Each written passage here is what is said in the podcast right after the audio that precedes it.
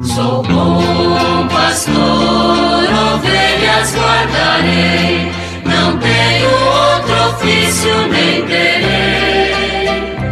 Quantas vidas eu tiver, eu lhes darei.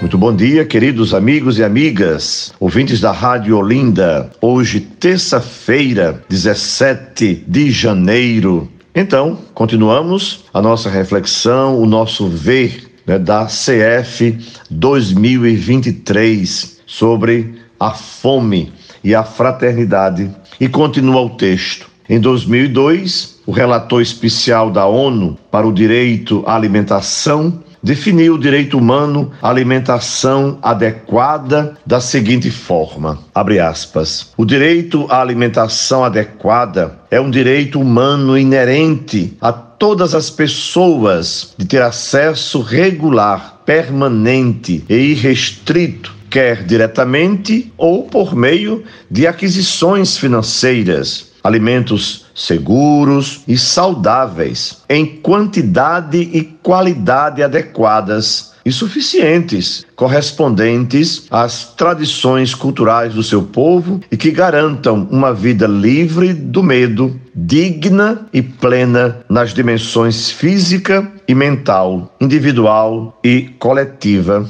Fecha aspas. Depois, se assimilarmos bem o que o ser humano é, Poderemos então reivindicar e propor os seus direitos, pois toda vez que se desvia do que o ser humano é, aparecem reivindicações de direitos e que, em lugar de garantir a dignidade da pessoa humana, a tergiversavam né, e até mesmo anulam.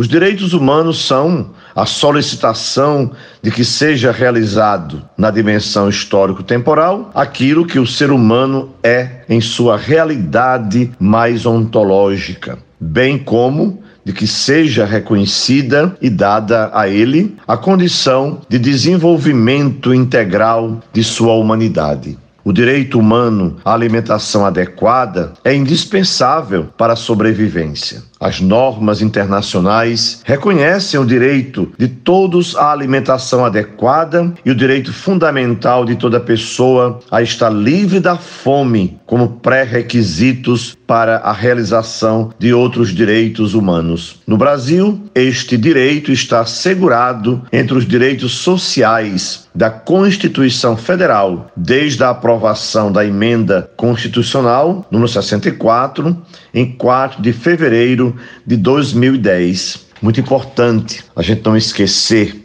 da nossa tarefa enquanto igreja, mas também enquanto sociedade, enquanto parlamentares, nas três dimensões municipal, estadual e federal. É uma garantia na Constituição. O alimento, a vida das pessoas. Como é triste passar na cidade, ver pessoas com papéis Estou com fome, me ajude. Minha filha está precisando de leite e tantas outras situações. Mas podemos dizer e garantir que, graças a essa caridade em nossas paróquias e outras denominações religiosas, os pobres podem encontrar um pouco de alimento, uma cesta básica. É? Nós somos 150 paróquias. Eu tenho certeza que em todas as nossas paróquias existe uma um braço caritativo, um braço solidário, não é? campanhas, é, é, vicentinos e, e tantas outras campanhas que a gente tem visto, mesmo na pandemia.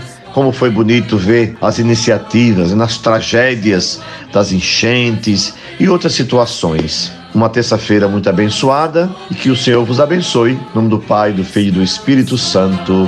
Amém. Sou bom pastor, ovelhas guardarei, não tenho outro ofício nem terei. Quantas vidas eu tiver.